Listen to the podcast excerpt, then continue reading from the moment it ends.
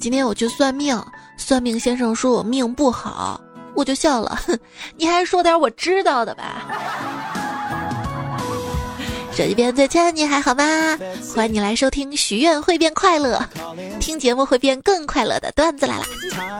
我是希望睡眠很沉，体重不沉的主播彩彩呀。为什么要许愿啊？你的愿望要是让老天知道了，他就知道该怎么搞你了。所以老天，他不让我睡得很沉，让我多吃变沉是吧？世界上最短的距离是什么？是我开始上班。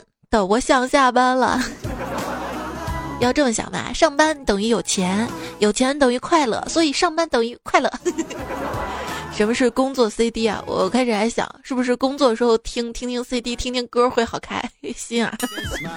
后来才知道，工作 CD 就指开始工作前需要大量的蓄力冷却时间。所以我明白了，这是说的就是我啊，我就是工作十分钟 CD 一小时的主播彩彩啊。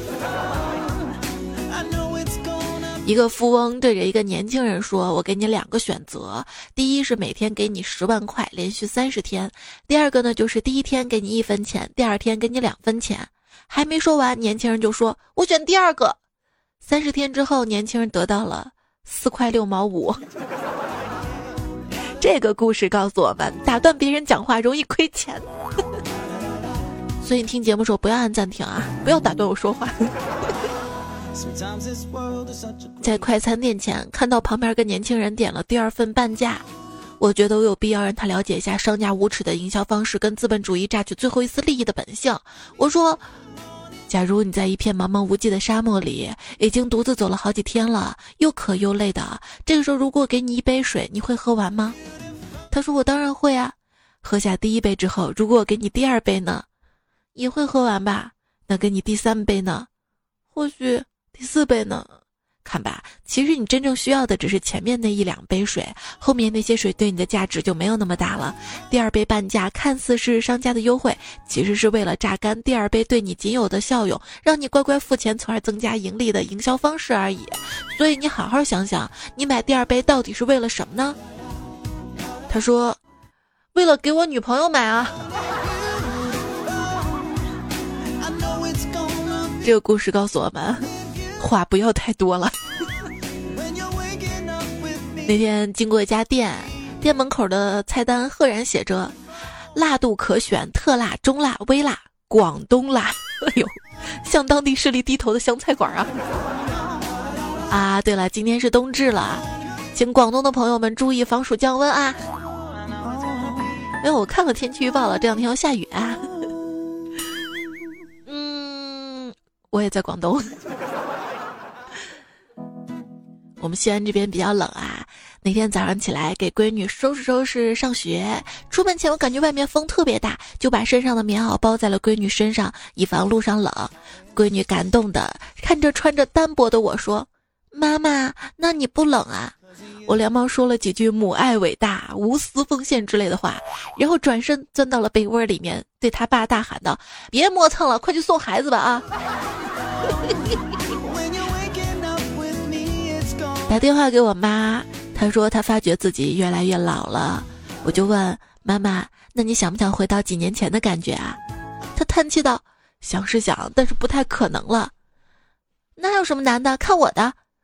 我挂断电话又拨了过去，吞吞吐吐的说：“妈，我没钱了，给我打点生活费吧。”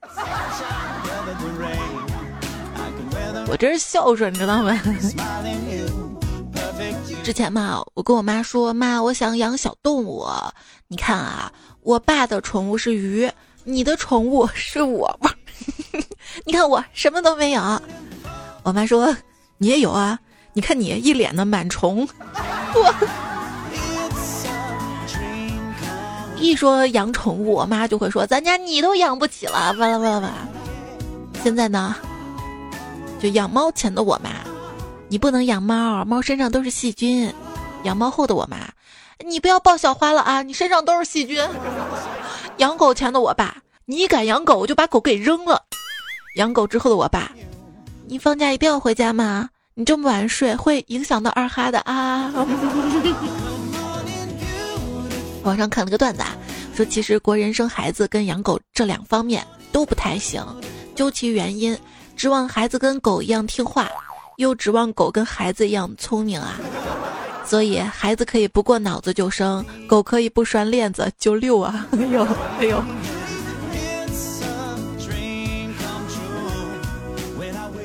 我妈的逻辑，饭没吃完就等于吃了零食，就等于钱拿多了减生活费。如果早上赖床的话，你赖床不吃早饭啊啊，钱给多了减生活费。哎呀，所以当你感觉到你被控制了，归根到底的原因是因为没有钱，你知道吗？比如说在家感觉被爸妈控制了，因为你没有钱，你不能独立。在公司觉得被老板控制了，因为老板要给你发钱呀，向金钱低头。那被老师控制了呢？有人说哈，我就像父母的皮卡丘，他们希望我打赢另一只皮卡丘或者喷火龙，其实只是想证明自己是一名优秀的神奇宝贝训练师。有些家长的通病啊，喜欢把孩子当成自己的游戏小号，大号练废了，但是觉得自己已经掌握了大部分的通关秘诀了，拿小号再修炼一遍就打遍天下无敌手了。生了个二胎，岂不知游戏规则早变了。有些父母三大神逻辑：我没出息，所以孩子必须得出人头地；孩子很优秀，看我多会生；孩子很平庸啊。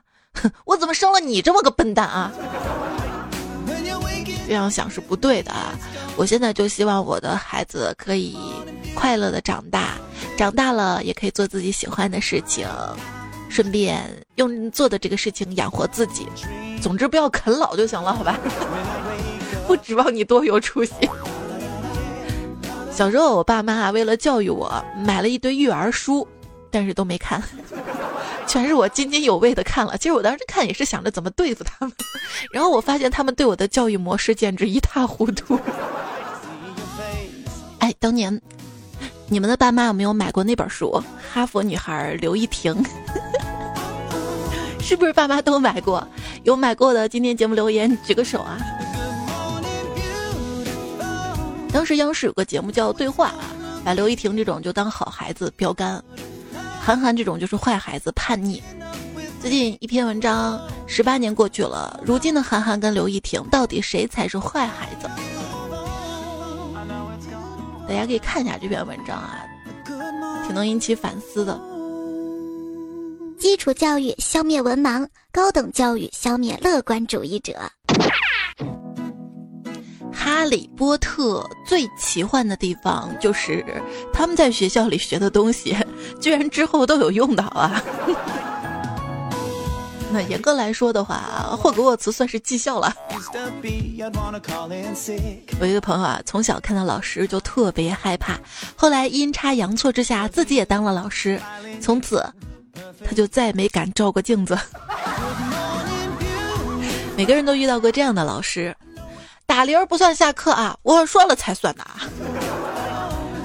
谁都不要挑战我的权威。有一次赶上老师评职称要看成绩，考试的时候老师看我一直在摇笔，就来到我跟前敲着我的卷子说：“让你平时不好好学，现在不会了吧？我都说了多少次了，就是不开窍。”说着敲着，我那个惭愧啊！等他走之后，我发现每一个选择题的其中一个答案下面都有一个指甲印儿，那是我英语第一次考及格呀！有些老师还是好的，就比如说今年最硬核的一条新闻了吧？瑞典教授派兵对战恐怖分子，把学生抓回来写论文，把这个新闻从头到尾看了两遍。都可以拍成电影了吧？其中的各种艰难哈曲折哈，真的是一个电影的好素材。各位制片人们，不知道你们有听节目没有？提供思路。教授说啊，想逃避写作业门儿都没有，别以为打仗你就可以不交论文了。我都躲到这么远地方，老师你还催我交作业呀？雇佣兵说老大，你这回是啥样的活儿啊？雇佣兵头头说。啊，这回是抓一个没写完作业的学生。这说明什么？说明截稿日期比 IS 还恐怖，知道吧？一天，老师把小明叫到办公室。小明，你知道老师为什么让你来办公室吗？小明说：“我知道，老师，您不是说过吗？会读书的人会把书越看越薄的。少给我强词夺理！我问你，我发下去的是二十三页的家庭作业，为什么你的作业本只有五页？”小明，老师批评你，你服不服？我不服。为什么不服？我都是按照您说的去做的呀。您说我字儿写的不好，我就立马买了一本字帖来练啊。可是，你听过说过谁用篆书写作业的吗？啊？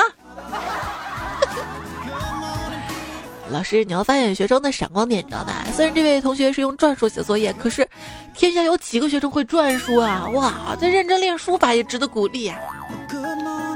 但是有时候我们的教育就这样无可奈何啊。有一个父亲在旁边工作。对在旁边打闹的两个孩子特别不耐烦嘛，就大声吆喝：“你不要吵了，乖乖在这待着。”哇，两个孩子特别委屈的坐在一边。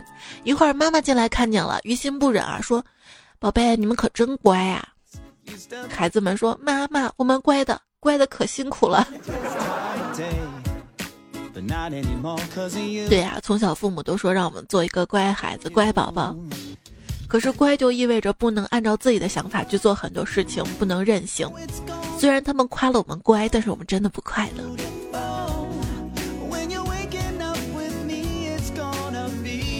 小时候写作业，我妈问我累不累，我一听立马说累啊。结果我妈说，累啊，语文写累了，换换数学写，换一下心情。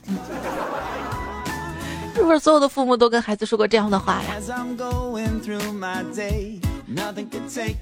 我哥跟侄子说：“真羡慕你这小子，每天只是上上学，哪像我上完班还要照顾你妈。你不知道伺候一个多事儿老娘们儿有多麻烦。”侄子不服气的说：“那你以为上学轻松啊？你不过伺候一个女人，我要伺候语文老师、数学老师、英语老师，那么多事儿的老娘们儿呢。”这事儿别让老师知道。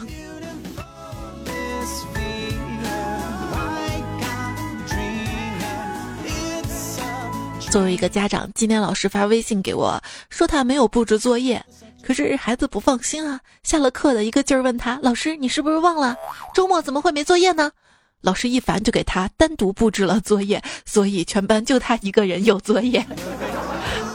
这也是独一份恩宠呢啊！谢谢老师啊。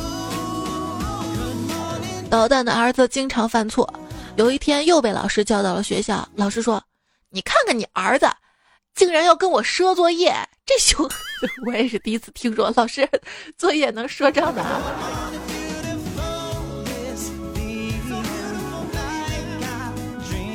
闺女在做作业，突然问妈妈：“妈妈，富的反义词是什么呀？”当然是穷了。那足的反义词是？足啊，足的反义词是手啊。做完作业检查之后，发现富足的反义词什么？闺女的答案是穷手。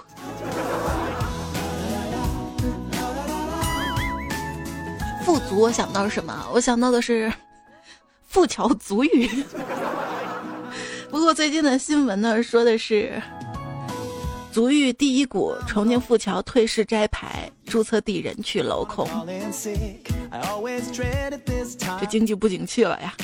今年很多企业啊，靠什么度过寒冬？靠卖房，卖字画文玩。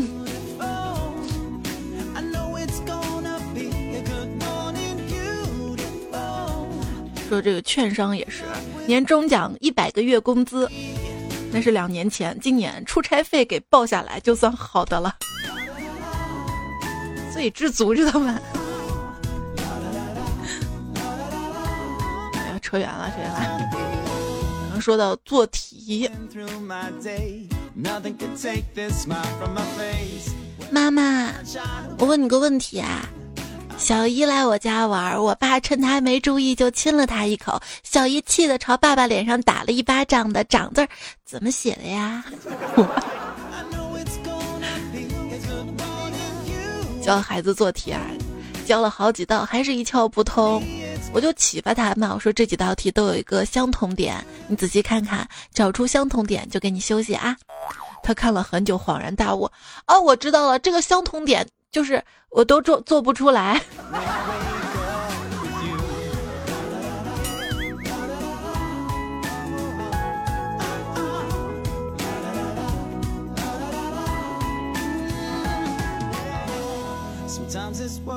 幼儿园放学回来，宝贝儿拿着算术本跟我说：“妈妈，老师让家长出题，先出十道等于十的，再出十道等于五的。”那我拿起本子给他出题啊，写了一半，突然醒悟了，嘿，上了这小崽子当啊！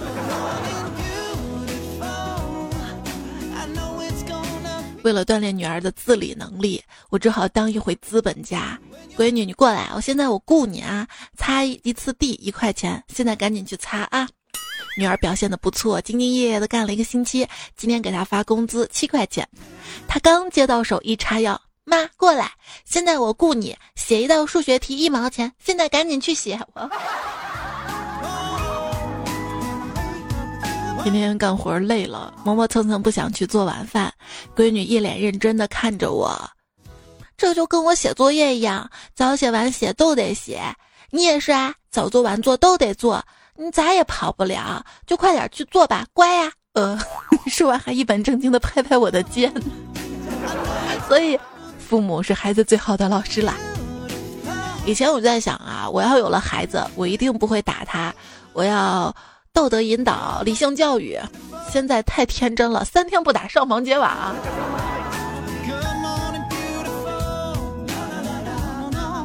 以后考试放松心情，好好考，考不好没关系，我跟你爸还年轻，打死你还能生啊！孩子，啊这次考试考多少分呢？爸，你下次想打我的时候，能不能换个借口啊？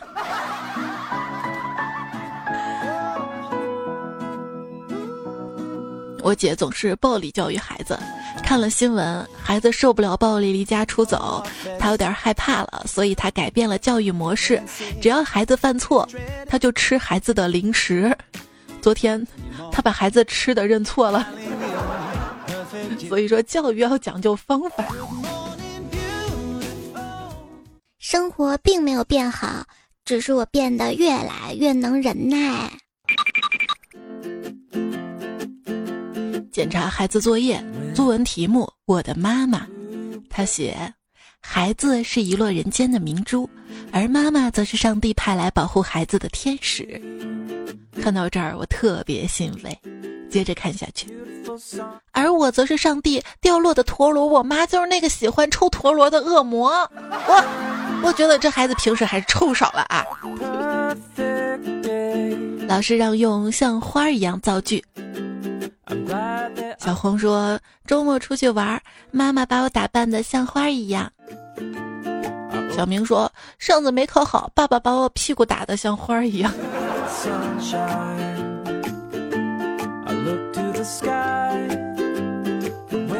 父亲节老师布置作业嘛，让孩子回家给爸爸洗澡。我孩子洗完澡之后，作文是这么写的。爸爸的脚又酸又臭，打开袜子的那一刹那，酸臭味儿刺鼻，直到我的每个神经，就像臭豆腐蛋掺着屎，在闷热的夏天疯了一个月。裂的指甲里全是黑泥，黑泥在指甲里根本抠不出来，像是生下来就粘在肉里的。但我不觉得爸爸的脚又臭又脏，在伟大的父爱里，我闻到了浓浓的花香。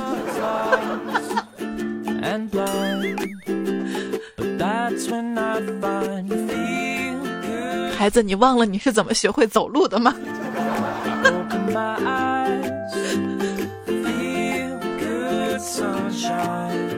这个语文老师反复强调啊，写作文一定要真实。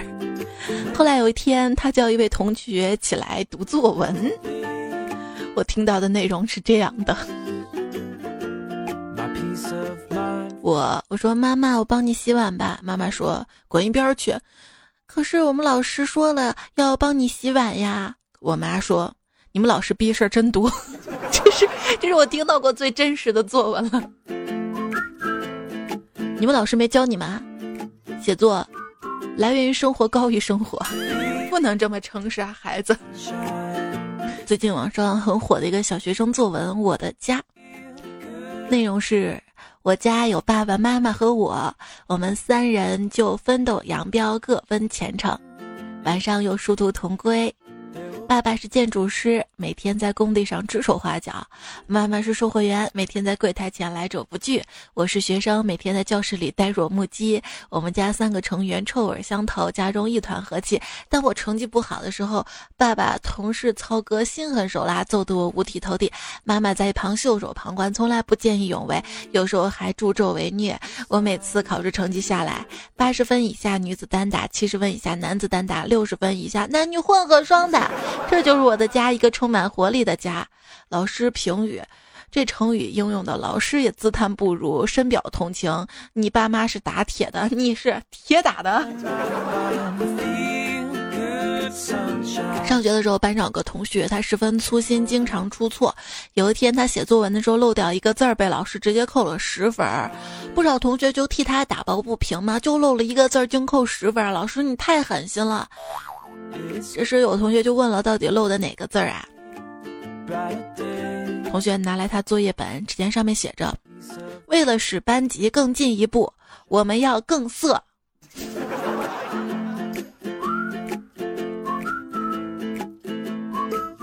今天上三年级的孩子回到家特别高兴，说老师夸他作文水平就达到了五年级的水平了，兴奋的不得了。我默默走到阳台，深深吸了一口烟，拿着作文本的手在微微颤抖。这篇我亲自修改了六遍的作文，原来只有这个水平啊！不是你难过的应该是什么？是只有五年级的水平，担心六年级咋办呀？小学生的作业，家长都要签名表示检查过了。虽然作业很多，要占用很多时间，但是为了让老师看到我们家长也在努力，我还是手把手教会了儿子模仿我的签名儿。哎，我妈写字儿啊是郑恺，所以每次写完作业，我让我妈一签名儿，老师都说这是你自己签的吧？我。弟弟小学了，身为姐姐的我自然担任起了监督他写作业的重任。语文作业有一条是用竟然跟格外造句，我弟这样写的：我妈竟然给我生了个格外丑的姐姐。我我小兔崽子，你别跑！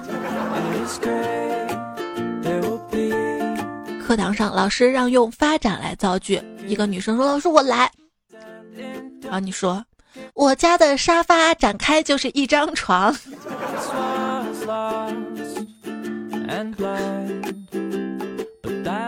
同学们，谁来用车水马龙造句呢？老师，我来。你说，呃，我知道洒水车上有一车水马龙哥。这个奥妙的近义词是什么呢？太太字，滚出去！遇到这么气人熊孩子，我都忍不住说滚出去了。语文课上，老师说：“烈日炎炎之下，一个少女正在用手挡住阳光。谁能把这句话翻译成文言文呢？”小明站起来说：“一女怕日，以手遮阴。”滚出去！老师说：“这道题居然也能错，这分可是白送的，多简单啊！”小明说：“老师，我爸爸说了，白送的都没有好东西，不能要。”滚出去！课堂上，老师说：“同学们来造句啊！这篇文章写的太好了，看得我感同身受。请问这位同学解释一下文中感同身受的意思？”同学站起来说：“嗯，这篇美文写的太妙了，太生动了，看得我感觉如同身体变成了文中的兽。”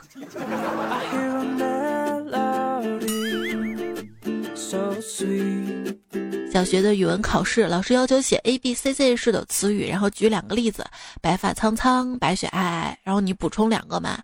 当时我憋出来一个，人海茫茫，就再也写不出下一个了。写完作文，开始绞尽脑汁想这个空啊。快交卷的时候，填了一个天线宝宝。这不是高潮，高潮时候就是试卷讲评了，老师特别生气啊，说 A B C D 的词语那么多啊，你们怎么想不出来呢？什么喜气洋洋啊，啊怒气冲冲啊，小心翼翼呀，你们给我写的什么呀？我心想完了要被点名批评了，直到我看到我同桌的试卷上面写着“仙人斑斑”，就在同桌颤颤巍巍准备站起来接受教育的时候，老师重重的一拍桌子：“胖虎，你看你写的啥？你写个充气娃娃。”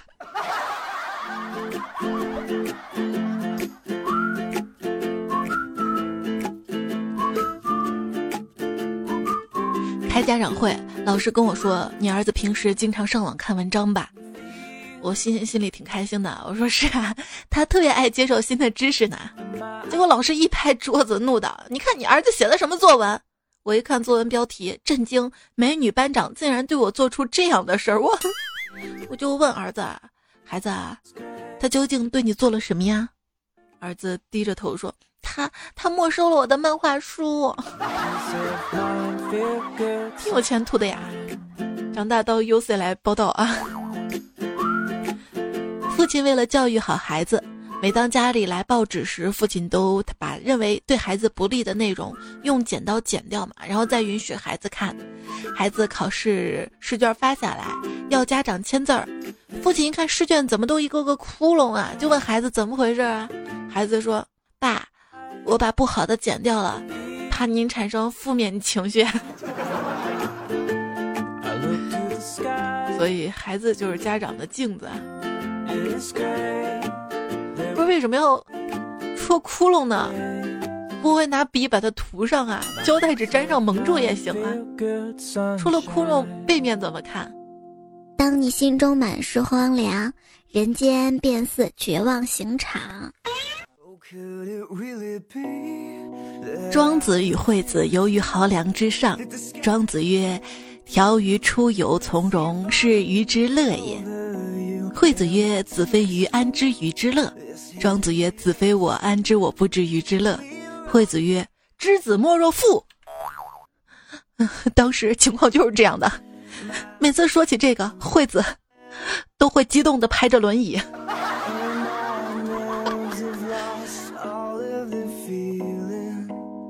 我国古代很早就开始遗传学的研究了，还有什么证据发现吗？有重要的剧作留下来了呀，像有其父必有其子啊，龙生龙，凤生凤，老鼠儿子会打洞啊。那这么说，我国在基因变异方面的研究也颇有造诣啊？怎么，你有发现吗？所以留下了青出于蓝胜于蓝这样的经典啊。一个爸爸说：“为了弘扬中国的传统文化，更为了提高儿子在考试中的才气跟运气，准备亲手画一幅孔圣人的画像挂在家中，日夜供奉。”下午，儿子放学回来，看到画像，大叫：“哇，Daddy，好 Q 的圣诞老人呢！圣诞快乐，是不是？”爸爸气得吹胡子瞪眼。妈妈旁边连打圆场说：“你别生气了啊，都怪孩子对中国的传统文化不够了解，才会连关公都看不出来。”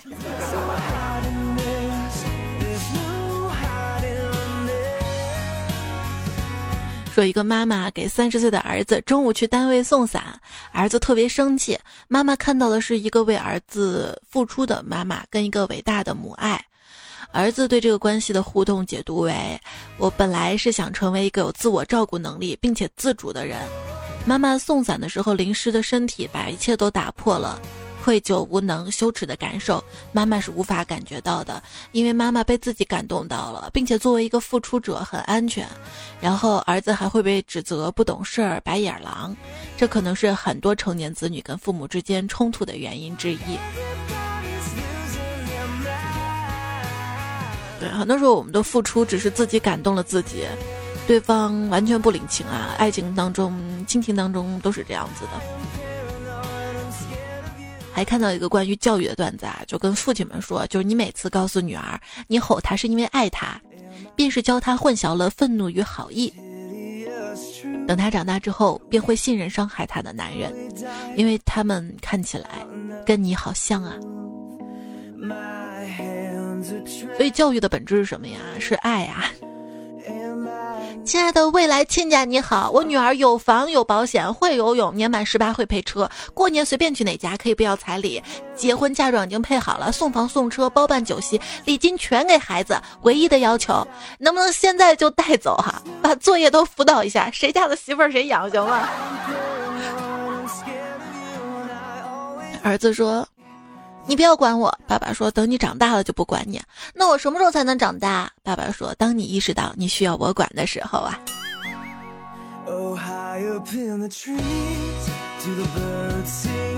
有人说我表侄儿 到了喜欢模仿的年纪啦。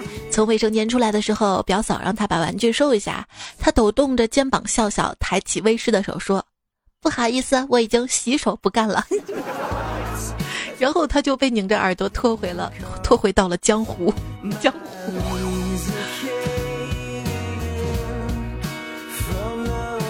莫言花开说晚上女儿写作业，我洗碗，写好她立刻喊爸爸看，爸爸一看说他写错了，又问旁边爷爷，爷爷一看也说错了。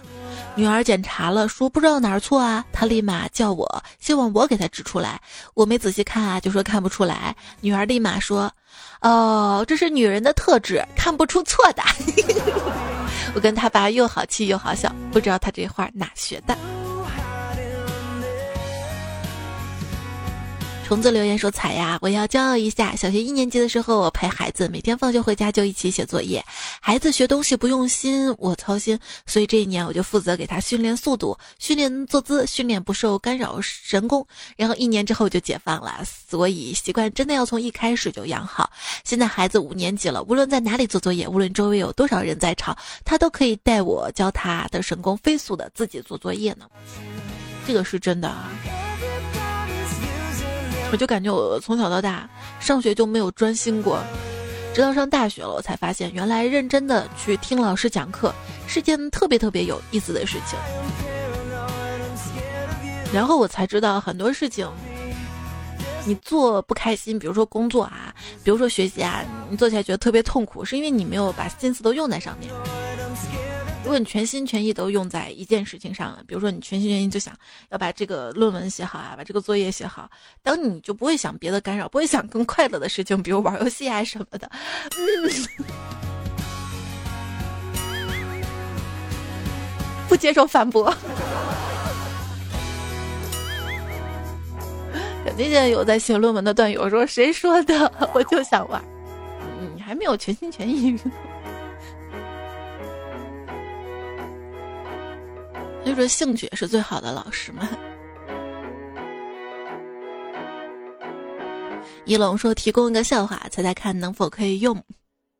一天，彩彩带着迷你彩外出游玩，晚上回家路上，迷你彩奶声奶气的说：“妈妈，我走不动了，妈妈抱抱。”彩彩想了想说：“这样吧，你再走一会儿，妈妈来数数，等妈妈数到三，妈妈就抱你。”好。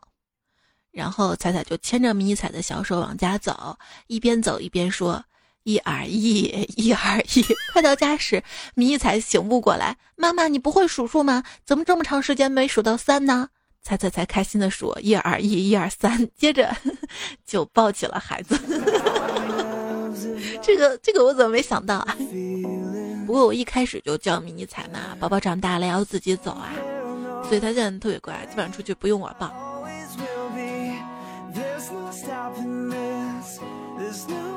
莫吉莫吉吉说：“老师说有同学反映我们的课程太轻松了，其他老师作业任务都很多。从今天起，我们作业任务也加多。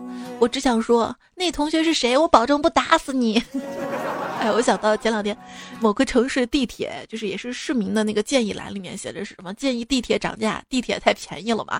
被人截图嘛？网友就说了：“ 你想涨价自己涨价去，我们不提这个建议。”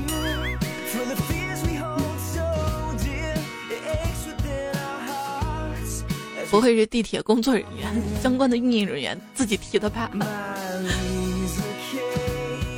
最美的时光说，记得上小学的时候，老师说同学们明天带一个水果来上课。我回家发现家里没有水果，只有水萝卜。于是第二天上课只好带一个水萝卜。结果老师居然说同学们把手里的水果吃掉，然后写一篇关于你拿着水果的作文。我当时就想哭，又怕小朋友笑话，愣是饱含眼泪的把一颗辣人的水萝卜吃完了。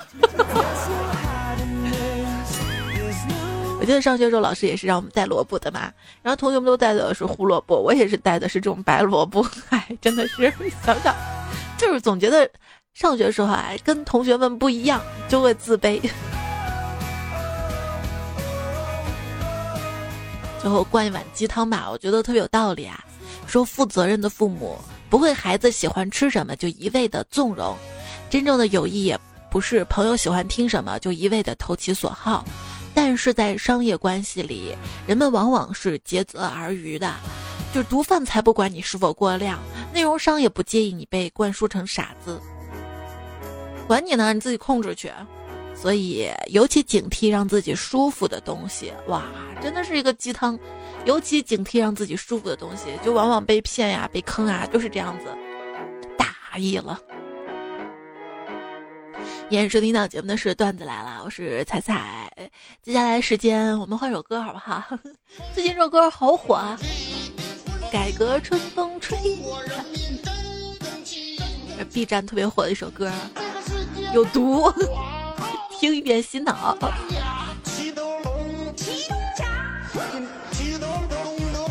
明明说彩彩长大了，知道熬夜不好啦，各个年龄段对长大理解是不同的。小时候认为不写作业就是长大。工作之后认为有孩子就是长大，等退休之后估计认为不用担心孩子就是长大了。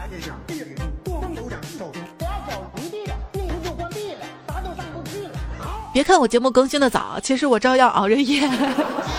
我我第二天节目是前一天晚上熬夜写的稿子。然后八八七说图书馆听段子来了，一直傻笑，别人都在安静学习，我差点就出声了。怎么啦？图书馆就不能听段子了吗？喜马拉雅都说他是听书，笑话书也是书，况且对眼睛好，那就牺牲我一个人的视力，成全大家吧。哎，上集糗事播报说到啦，近视啊，飞儿留言说就在刚才，没戴眼镜的我把电视上的一屋两个字看成了艾玛。幺三六说，高中食台菜牌上写着“王者面筋”，我要阿姨给我一碗，她没理我。后来才知道写的是五香面筋。王者，我跟你说，少玩点王者吧。你妈知道肯定这样说你。拼搏的小石头说，我也不知道我近视多少度，就记得有一次跟老婆逛街，远远看到几个大字“姜子牙大行动”，我就告诉老婆：“你看看那个姜子牙行动要吃鱼吗？”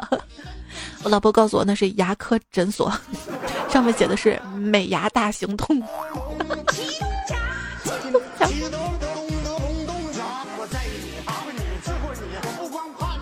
金江喊你说我是酒店保安，近视老严重啦，老把男的看成女的，因为这事儿老被领导批评。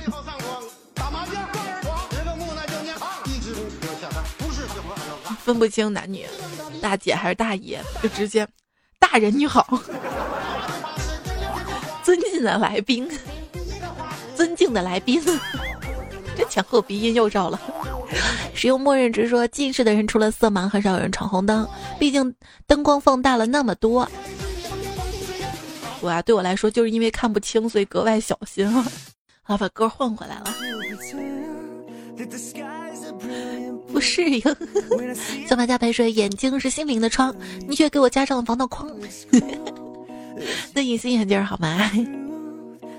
谈这位朋友说，上班在车上听这期近视的糗事儿，然后睡着了，眼镜不知道掉哪儿去了，找了一圈才发现掉地上了，差点被人踩坏。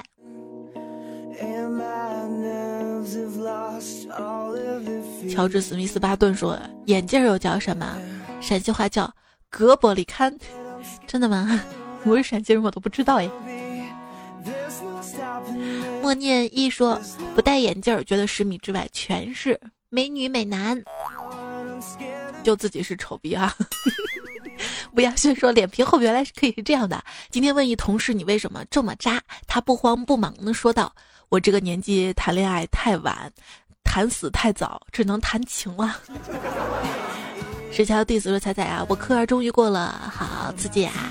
倒库的时候腿给我抖得跟帕金森一样，好可怕。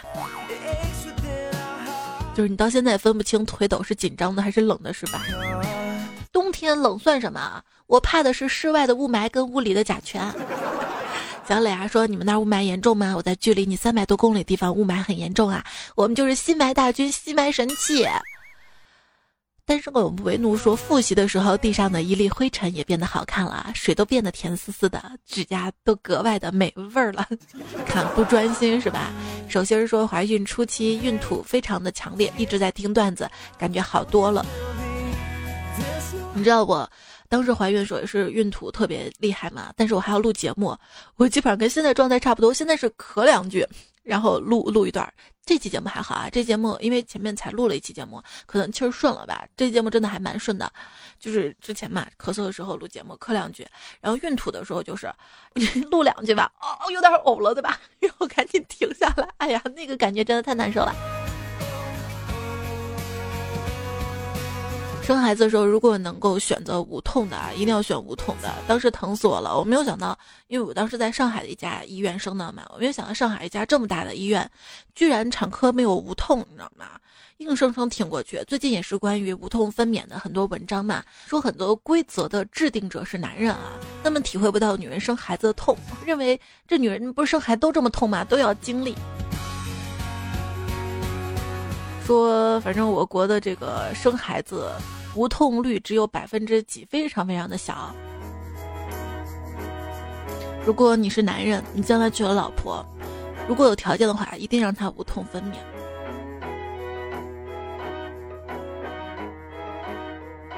丁丁小卡酱说，最近考虑婚姻的问题，结婚一年，宝宝还有不到三个月就出生了。但是想离婚，因为心累，但是下不定决心，因为不想孩子一出生就面对哈尔的模式。两个人没啥外因，就是单纯的沟通很累，在一起觉得挺不开心的。是应该勇敢的说再见，还是继续忍受无法改变的现状呢？好烦呐！希望段友们给点建议啊！大家可以在留言里给丁丁三米小卡酱一点点建议。不要再说什么现在流的泪就当初脑子进的水这样子，因为谁知道之后自己的生活这样子呢？这个婚姻当中谁都有特别难过的时候。我觉得首要做的是赚钱。时光荒废流年，说现在人春节都不好好过，圣诞节倒过得挺起劲儿的啊。那为啥呢？因为先过圣诞节啊。精力都用完了呀，不是圣诞节是真的挺开心的啊，可以出去玩，出去疯。春节呢，回到家里是面对的压力啊。我一直以为只有我们年轻人春节过得不开心。那天问了一下我妈，我妈说她过得也不开心啊。这春节还要操持家里这么多家务，提前就要擦窗户啊，打扫卫生啊，不不不，准备吃的呀，过得很累。原来大家都很累啊。那是给谁过啊？给老人过吗？过团圆？那好的。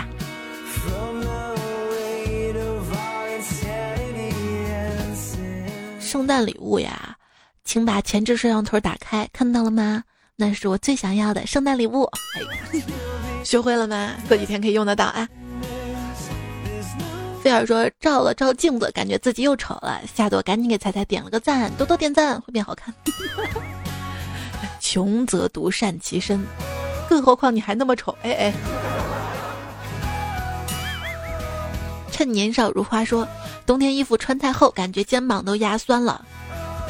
那冬天被子盖得厚，躺着是不是还担心胸被压平了呢？平素说：“愿你在这个冬天有物暖身，有人暖心。”我是妥妥冻感冒了，真的是年纪大了，以保暖为主，翻箱倒柜竟然找不出几条冬天的长裤。以前的打底袜裙子，现在只能压箱底了。我也发现，现在长大的越来越爱穿裤子了。我叫一只牛说：“先分享个朋友圈，适合睡前听。”第一个很治愈的女生哇！你说也，我有时候觉得自己挺失败的，把一个特别嗨的一个娱乐节目，你知道吗？做成个睡前的哄哄睡节目。我我我今天节目一开始还还找了一个音乐是哪首？不对，我找了这首歌，最后硬是没敢放，你知道为什么吗？就是之前。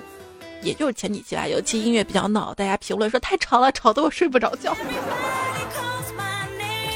之前我娱乐节目是这个风格的呀。Hello，手机边再见，你还好吗？欢迎来。之前是这个风格，知道吗？哎，可能也是年纪大了，躁不动了吧。是不是发现越来越大越不爱听这样的歌呢？这首歌以前我认为是我以前神曲。谢谢人生，谢谢彩家小小兔，biu biu biu 发射恒星，微微微瑶的支持，哇，你们的留言都特别暖啊！喜欢彩彩的梦想说，你四百四十六集说叶洛洛是你的好朋友，感觉不可思议啊！现在好不容易跟到三百九十八集，对，叶洛洛是我十年前我们当时玩一款网页游戏啊，我们是一个家族的，那个游戏最后被我们玩倒闭了。但是现在想想，那个游戏出来的，就是我们当年一起玩游戏的，好多网络人才。叶洛洛就是唱歌嘛，还有 Push 啊，大家经常听段子嘛，有一个段子手 Push，他以前叫 Ruler 五四尺子。还有就是半月度孙小葵，也是一个很棒的一个主播啊。有什么 DJ 闪电？反正当时，因为那个网页游戏是可以可以做节目的，你知道吗？所以一定要珍惜青春里的每一次、每一天。你做的很多事情都是为未来的一件事情铺路，也是未来最难忘的回忆。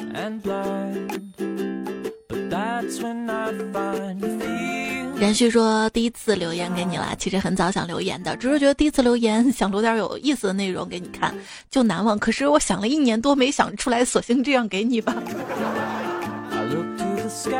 只要有意思，我不管第一次嘛，第二次知道吧？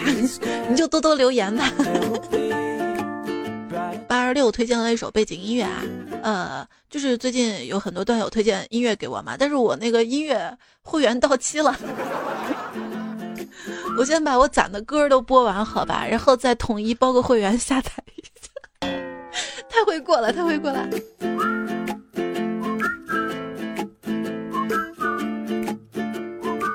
这节目尾声了哈，用到了高瑞龙、胡深之心里、梁子芬嘎等等女海量，有个人弗兰克林康、西剑锋、阳光明媚，往后余生好，冉冉韶华英。呃，英文字母的朋友，祝芝山熊猫再萌也是，呃，深者入戏，路飞三亚五除二，还有三劲旅他们的段子啊，谢谢你们。好啦，节目就这样啦，下期段子啦，再会喽，拜拜。卡音乐卡到结尾结束是一个主播最基本的修养。哎，你别开始，别开始。前方即将掉头，请注意。刽子手礼貌的提示说。